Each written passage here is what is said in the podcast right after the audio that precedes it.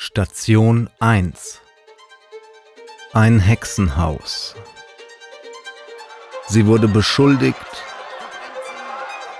gefoltert und verbrannt.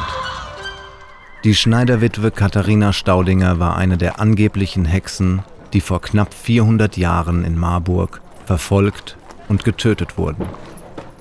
Sie hat an der Ecke Wettergasse Schlosssteig gewohnt. Es könnte sich um das Gebäude handeln, in dem heute Schokolade und andere Leckereien verkauft werden.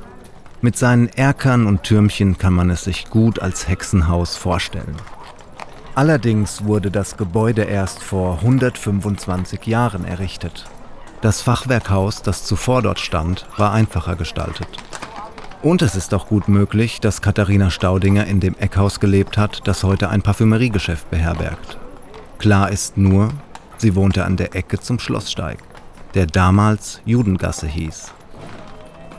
1617 heiratete Katharina den Schneider Heinrich Staudinger, der hier seine Werkstatt betrieb.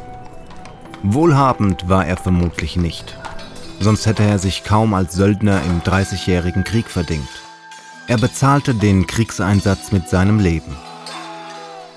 Katharina Staudinger blieb mit zwei kleinen Kindern zurück und weil Frauen damals kaum Rechte hatten, bekamen ihre Kinder einen Vormund, den Drechsler und Kaufmann Heinrich Schneidecker aus der Wettergasse.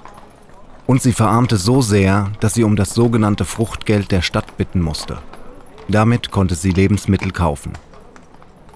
Als Hexe denunziert wurde Katharina Staudinger erst 1655. Da war sie schon über 50 Jahre alt. Zwei Zeugen behaupteten, dass sie kleine Kinder totgehext habe.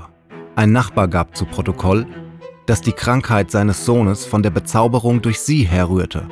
Berichtet wurde vom Teufel hinter dem Stubenfenster der Katharina Staudinger. Der Teufel tauchte dort in Gestalt einer Ziege mit glühenden Augen auf. Erzählt wurde von krankmachendem Bier aus ihrem Haus und von einer Frau, die immer heimlich Schmerzen bekam, wenn sie der Staudingerin auf der Gasse begegnete. Jedenfalls reichten die Vorwürfe aus, um die Schneiderwitwe hinter Schloss und Riegel zu bringen.